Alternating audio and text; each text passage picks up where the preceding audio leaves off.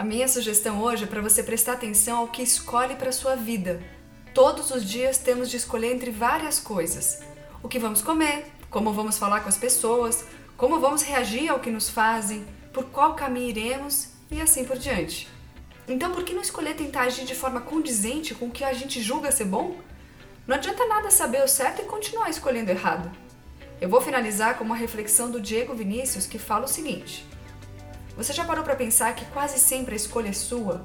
Entre o ir ou o não ir, o sim e o não, mergulhar ou molhar só os pés? Acho que é hora de reavaliar os culpados por nossas frustrações. Hum, alguma carapuça serviu por aí?